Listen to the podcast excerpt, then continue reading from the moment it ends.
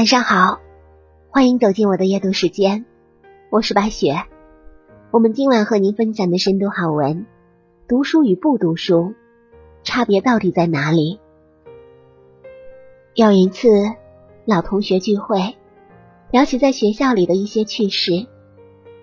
酒过三巡，一个曾经的差生拍着班长的肩膀说：“你说读书有什么用？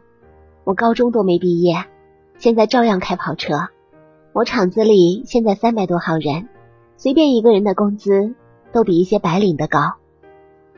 班长笑了笑，没有反驳。我想，这大概就是读书与不读书的区别吧。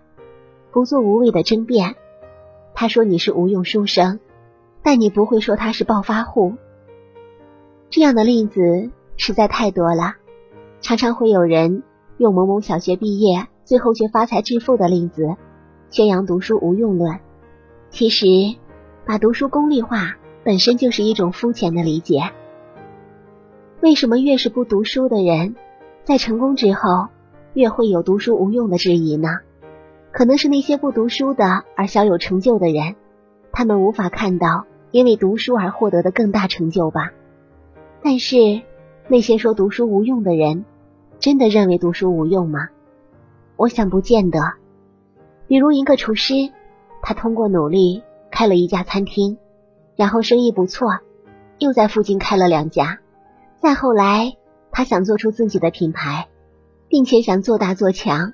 这个时候，他就一定会感到力不从心，因为他除了炒菜就一无所知，于是只能花更多的时间和精力去学习、去碰撞。那些曾经不屑一顾的东西，最终还是要花更多的功夫去弥补上。其实这样的人更加深知读书的意义。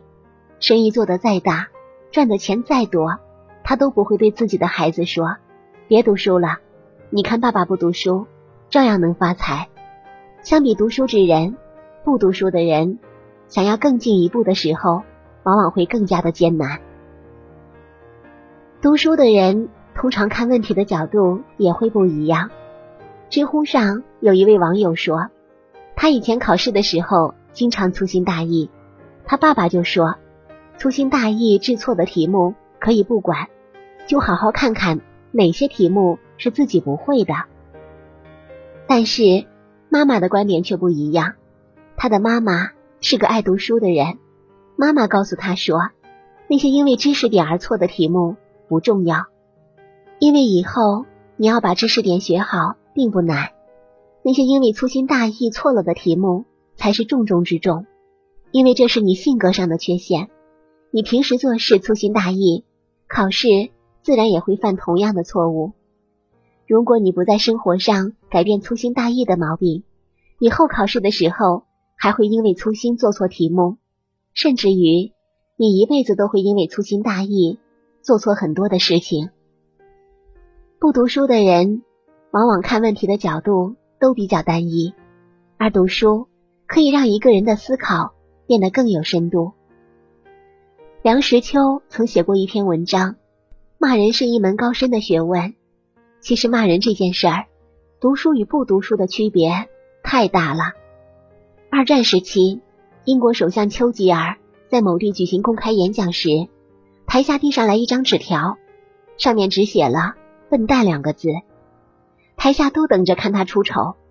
可是丘吉尔却神色自若的对台下的观众说：“刚才我收到一封信，可惜写信的人忘了写内容，只署了名。”这样的例子有太多，比如丈夫指责妻子败家，抱怨妻子总是喜欢一些没用的东西，妻子微微一笑说：“我不许你这么说自己。”不读书的人只会用最直接的暴力语言进行攻击，言语间透露着自己的无知和粗俗；而读书的人则更具幽默感，不怒不躁，即使是遭遇谩骂，也能机智回应，化解尴尬，并且攻你一个措手不及。